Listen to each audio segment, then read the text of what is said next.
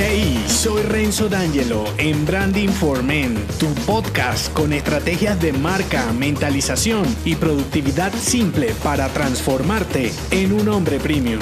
Bienvenido.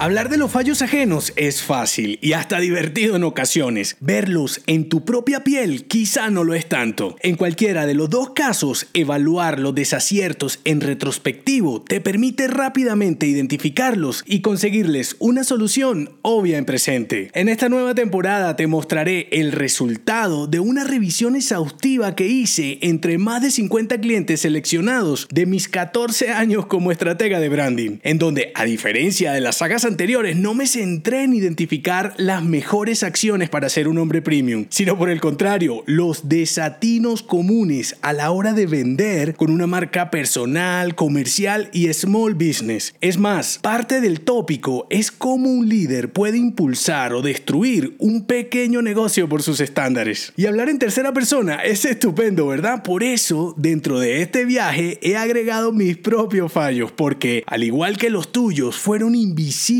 en tiempo real. Lo que te cuento aquí estará eximido de nombres, por supuesto, sin embargo, me centraré en los detalles incorrectos y en lo que debes hacer para evitarlos. Te he recopilado los 15 errores más comunes y los he agrupado en 5 fallos concurrentes, sobre todo de las marcas y negocios que ya no existen. Ahora, teniendo en cuenta que el que aconseja no es el que pierde, espero que te grabes este recorrido que he llamado branding incorrecto.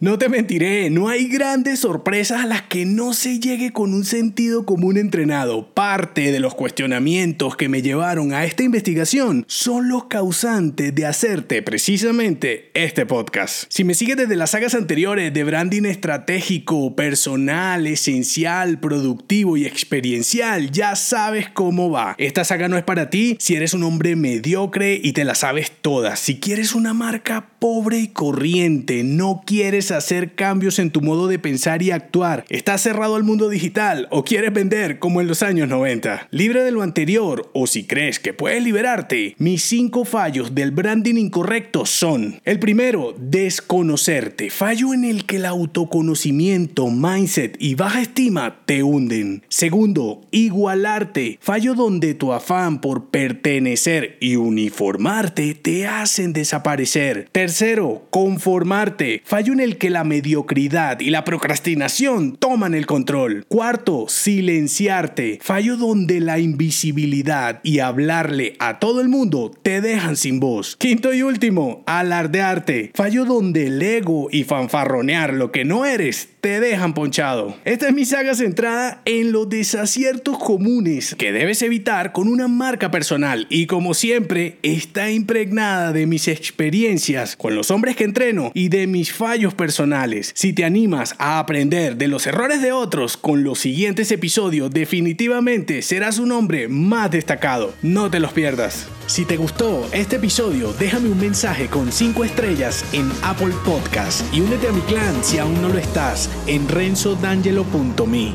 Hasta la próxima.